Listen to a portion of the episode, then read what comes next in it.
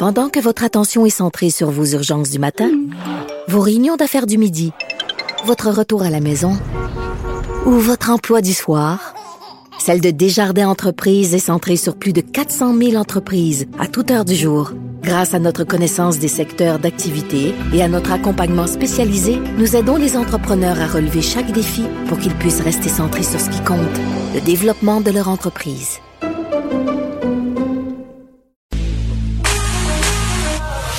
Pour elle, une question sans réponse n'est pas une réponse. Geneviève Peterson.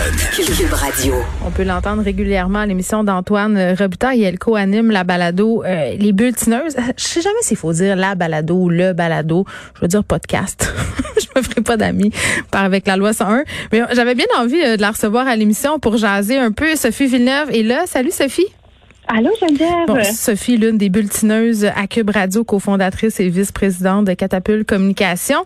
Euh, on voulait se parler de deux sujets aujourd'hui. Un qui fait la une du Journal de Montréal. Puis je dois dire que quand j'ai vu la photo, j'étais comme un peu, euh, bon, dubitative. J'étais curée de voir euh, des photos de monde qui engraisse un peu partout, comme si c'était... ben c'est vrai, comme si c'était la même affaire. Là, on parle des Québécois qui ont pris du poids pendant la pandémie.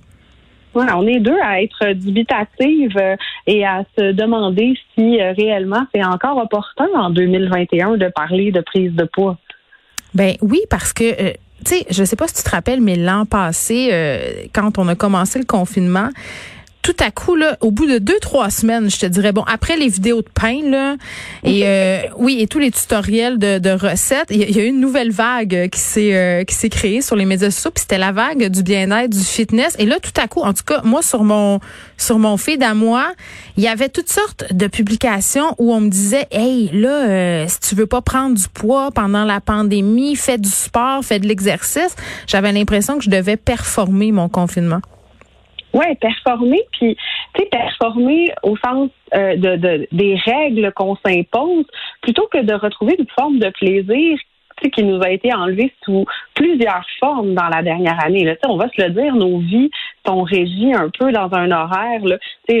Pardonnez-moi l'emprunt à l'anglais, mais work hard, play hard. On a le droit ici euh, de faire des emprunts à l'anglais euh, dans, dans ce show-là, euh, Sophie. C'est pas comme dans celui d'Antoine. avec Antoine, il m'aurait fait des gros yeux. Non, non. Mais on travaille fort, puis en contrepartie, ben on voyage, on sort, on a des soirées avec des amis. Puis là, oups, avec la pandémie, on perd tout ça. Puis ce qui nous reste comme plaisir, puis comme bonheur, ben, c'est de manger, puis de prendre un peu de vin, puis de, de, de, savourer autour de ça. Un peu beaucoup, ouais, non, OK. Pour être 100 honnête, un peu beaucoup. Moi, je, me suis transformée en une autre personne. Tu sais, euh, avant, c'est vrai que j'avais une vie sociale quand même assez très remplie, mais maintenant, comme notre seul plaisir, c'est manger, on dirait qu'à 8h30, 9h le matin, je commence à penser au souper. Tu sais, je me dis, OK, qu'est-ce qu'on pourrait faire? Là, je texte mon chum, OK, t'as-tu pensé à ça? Puis ça devient comme notre seul événement. Fait que c'est vrai qu'à un moment donné, en tout cas, moi, je l'ai vu, là, pour vrai, euh, dans mon pantalon, là, mettons que je suis plus serrée que l'année passée, puis ça me dérange. J'aimerais ça que ça me dérange pas, mais c'est pas vrai. Je serais hypocrite de dire que ça me dérange pas. je, je, te rejoins là-dessus. mais tu sais, moi j'ai trouvé une, espèce de solution. J'arbore le legging, donc on le sent moins dans le pantalon. Oui. Mais pour dire la vérité, tu sais, la contrepartie, ajouter un peu de sport, ça vient créer un équilibre. Bon, tu sais, j'en suis, mais il faut pas non plus se sentir outre mesure coupable de ça parce que justement cette notion de plaisir là elle a besoin de revenir. Puis regarde tu sais en le préparant en le prévoyant avec ton chum ben tu retrouves quelque chose de, de sain d'équilibré de une notion de d'avoir envie de se réunir autour de la table aussi. Euh, même si on est en petit groupe en petit groupe famille ben mm. tu sais c'est quand même quelque chose d'important. Donc il faut arrêter de de d'avoir honte de ça puis euh, de de, de d'exagérer par rapport à la prise de poids. Quelques, quelques livres en trop à cause d'une pandémie mondiale, je pense que c'est pas dramatique. Oui, mais si je regarde euh, l'étude en question, là, on me dit euh, bon, les femmes ont plus engraissé que les hommes. Euh, les femmes à 39,6% qui ont pris entre 6 et 10 livres. Les hommes, 38,9% euh, d'entre eux ont pris entre 6 et 10 livres aussi. Euh, bon, c'est pas un très grand écart au niveau des pourcentages, mais je me demande à quoi ça sert de nous parler de ça. honnêtement, je me pose vraiment la question. C'est quoi le but? Est-ce que c'est euh, d'attirer notre attention sur le fait qu'un poids santé, supposément, c'est meilleur pour nous? Qu'est-ce qu'on essaye de faire par des, par des études comme ça? C'est ça que je comprends pas. Il me semble que parler de poids en 2021, c'est out. C'est out. Puis la tendance aussi à être maigre à tout prix. Là, il y, a le poids santé, soit, mais. Mais c'est le poids de chacun. Tu fais bien de le dire. On n'a pas tous le même poids santé. Exact, c'est le poids de chacun. Puis, tu sais, moi, dans la vie, même si je voulais peser 120 livres, ça arrivera jamais. Puis, j'ai décidé, il y a de cela longtemps, que ce serait pas un enjeu de mon quotidien. Puis, Mais t'es bonne, je vais prendre tes trucs. Puis c'est quoi? Moi, par rapport à moi, j'ai vu ma mère se battre avec son poids dans la vie. Ma mère, elle a toujours eu comme un challenge avec ça. Puis je me suis toujours dit, j'avais pas envie de tomber trop là-dedans. Je, je suis soucieuse, puis moi aussi, ça me moi aussi, ça me fatigue quand je sens un petit bourrelet dans mon pantalon, là, pour être 100% honnête. Mais j'ai décidé que ça allait pas être comme ça que j'allais me définir. Puis dans le regard de plein de gars que j'ai croisés dans ma vie, j'ai toujours senti que c'était pas euh, tu sais, c'était pas un enjeu. Comment te dire, tu sais, c'était. Il y, y, a plein de gars qui trouvent ça beau, une fille avec des formes. Ouais, mais en même temps, euh, j'ai envie de te dire, Sophie, que le problème, c'est pas euh, c'est pas avec les gars qu'on l'a, c'est ah. entre nous, avec nous. Avec nous-mêmes. Ah oui, puis entre les filles. Moi, mon chum, il peut me dire 203 fois par jour euh, comment il me trouve magnifique. Si moi, je trouve que j'ai un bourrelet quand je passe dans le miroir, je l'entends pas. Tu comprends-tu? Ça rentre d'une oreille, ça sort par l'autre.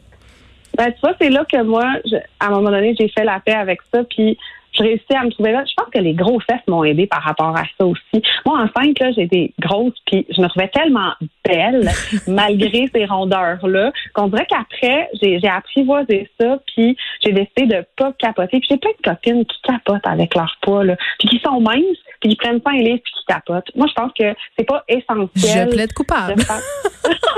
mais tu sais, il faut pas en tout cas, moi, je pense qu'une fille va être belle quand elle va se trouver belle. je pense que c'est comme un peu la base de ça, puis d'en revenir à ça. Euh, Mais arrêtons d'en parler publiquement. Ayons donc un discours positif sur le poids, sur la santé, sur le plaisir de manger, au lieu de focuser tout le temps sur ah mon Dieu, les femmes ont pris entre 6 et 10 livres. Tu sais, je trouve que ça serait beaucoup plus euh, constructif. Tu voulais qu'on parle du malaise Arruda, euh, en fait le Arruda Roberge Gate. Moi, c'est comme ça que je l'appelle.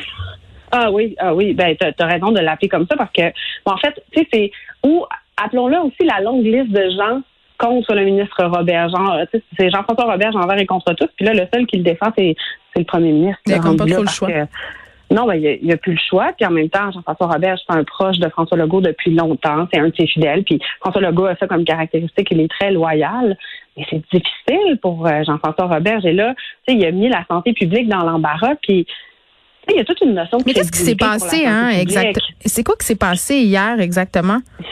Ben, en fait, hier, on était en étude de crédit à l'Assemblée nationale. L'étude de crédit, ça suit le budget. Dans le fond, on va fouiller dans les livres des dépenses du gouvernement. Donc, les partis d'opposition interrogent le gouvernement. Hier, c'était les crédits du premier ministre, du Conseil exécutif, donc mhm. le ministère du premier ministre. Et euh, les porte-paroles d'opposition ont, ont posé différentes questions au premier ministre par rapport à ça. Puis il y a Manon Massé qui, qui est venu beaucoup insister. Euh, puis il y avait les crédits en santé aussi. Et le docteur Arruda a répondu à différentes questions. Et là, on l'a remis, euh, on lui a remis les affirmations de Jean-François Roberge qui disait par rapport aux purificateurs d'air que des vérifications avaient été faites avec la santé publique, ce qui n'était pas le cas. Le docteur Arruda nous l'avait déjà dit il y a quelques temps.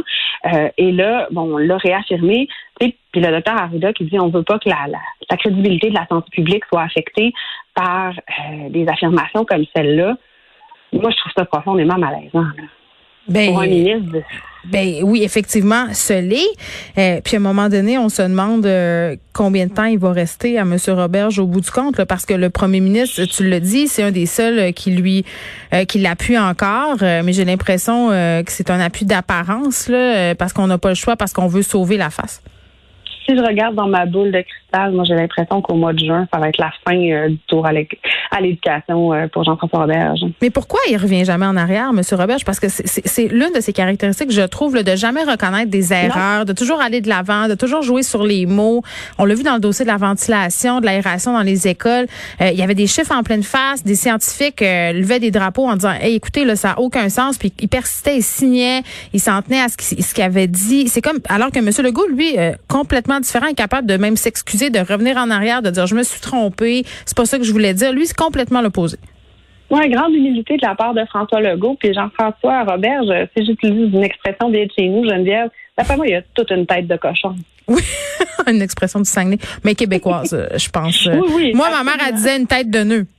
Ah oui, oui, aussi, euh, oui, celle-là aussi, elle, est très bonne, elle peut s'employer. Non, il a l'air d'avoir une tête de cochon pour un gros ego. Là. Tu sais, quelqu'un qui refuse de reconnaître ses torts, là, moi, puis en politique, c'est jamais payant. En politique, quelqu'un qui s'entête, là, au bout du compte, il gagne jamais.